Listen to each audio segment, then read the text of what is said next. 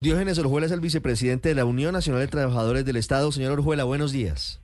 Muy buenos días para usted y para toda la amable audiencia. ¿Les había consultado el gobierno eh, la posibilidad de congelar salarios de altos funcionarios como lo anunció ayer el presidente Petro en Cartagena?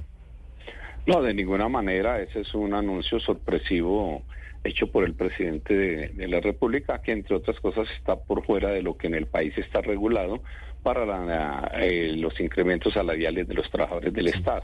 Estoy viendo normas de función pública que señalan que eso no sería posible. ¿Cuáles son los argumentos que ustedes señalan para decir que esto simplemente sería un anuncio que no se puede concretar?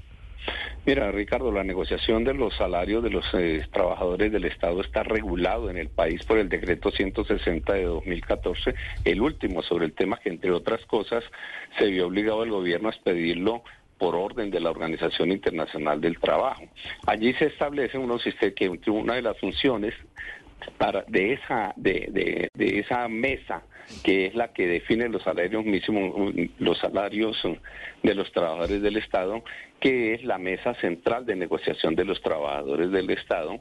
Allí en esa mesa asisten las centrales y las federaciones de trabajadores del Estado que hay en Colombia, asiste, que fueron los que guiaron la negociación por parte del gobierno, asistieron, estuvieron el ministro Bonilla de Hacienda, la ministra Ramírez de Trabajo y el doctor César Manrique de la Función Pública. Ellos, con las representaciones estatales de los trabajadores definieron, como lo vienen haciendo ya desde hace casi 10 años, los salarios para los trabajadores del Estado. Allí incluso llegó a plantearse en algún momento por el ministro Bonilla y la ministra Gloria Inés el tema de la ponderación y esto fue totalmente descartado por el movimiento sindical, por lo tanto está descartado en la negociación y se definieron dos ítems de incrementos el 1.5% que se aplicó para este año que está corriendo, que se pagó en julio de este año, la negociación terminó en mayo de este año,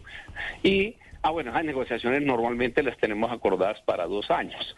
Y los incrementos se hacen para dos años, o sea que el incremento del año 2024 está pactado en un acuerdo que se firmó en mayo de este año, que fue así, entonces le digo 1.5 sobre la inflación para el 2023 y 1.6 para sobre la inflación para el año 2024. Lo único que le corresponde al gobierno en, en enero es que de una vez conocida la inflación del año 2023, él le debe sumar 1.6 a los salarios existentes y sacar las tablas salariales. Es decir, que debe quedar claro que el incremento de los trabajadores del Estado no es una discrecionalidad del presidente de la República o del gobierno nacional o de los gobiernos departamentales, sino que resulta de un proceso de negociación con el gobierno y las centrales y las federaciones estatales y eso ya está definido.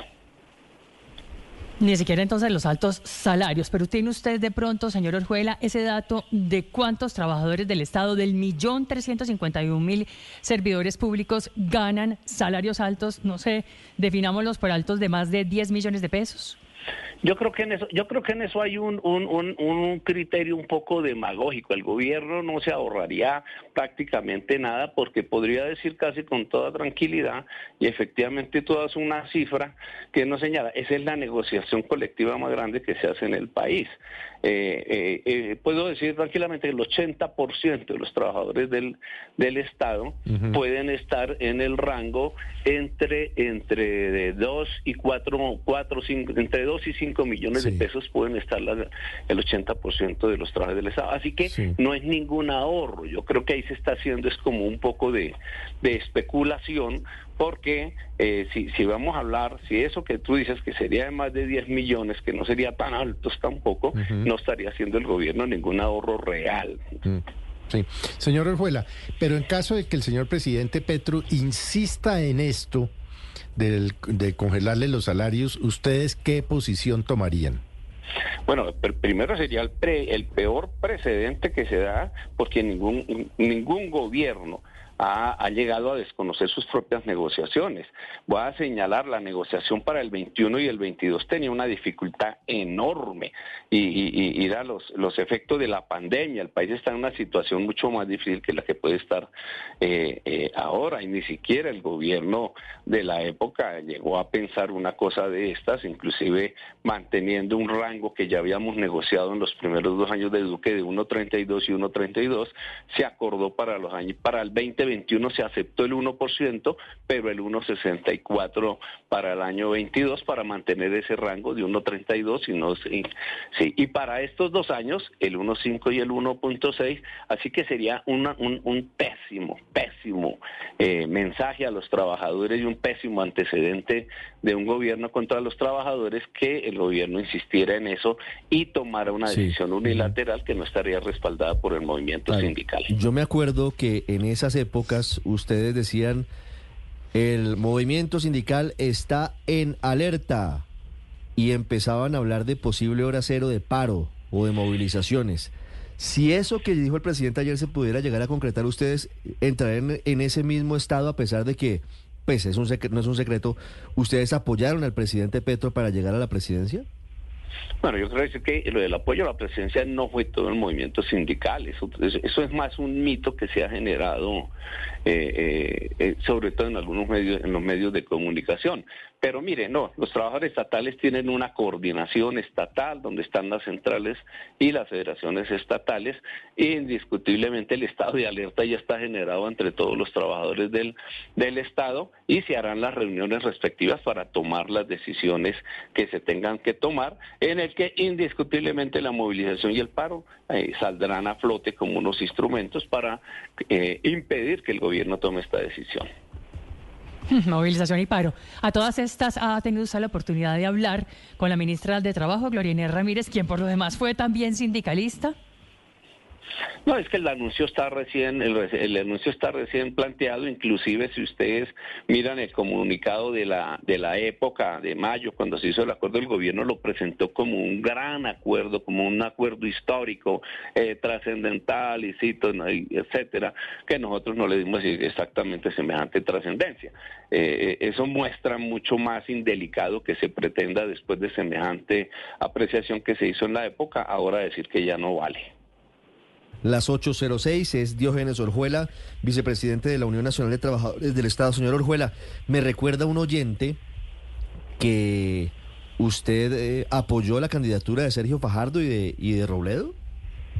Sí, yo, yo en general he estado acompañando las, las fórmulas de centro en este país porque nunca me han gustado los extremos. Muy bien, ahí está la claridad, por eso nos decía usted que no todos los no todos los sindicalistas habían votado con el presidente Petro. Víctor, la última pregunta. Señor. Déjeme hacerle una, una última pregunta al señor eh, eh, Orjuela.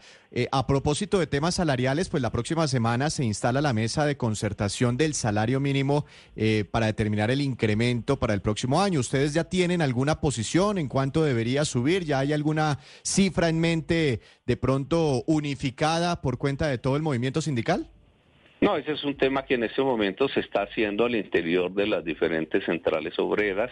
Luego vendrá un proceso en que entre todas tratarán de llegar con una propuesta unificada. Hasta ahora se tiene claramente establecido lo que, que se parte de lo que es de ley, el tema de la inflación que todo no apuntaba a rebasar un poco el 10%, el tema de la medición de la productividad, que eso lo hace un equipo especial, y a partir de ahí, pues todos los fenómenos económicos que hay en el país que tienen que jugar para ese análisis.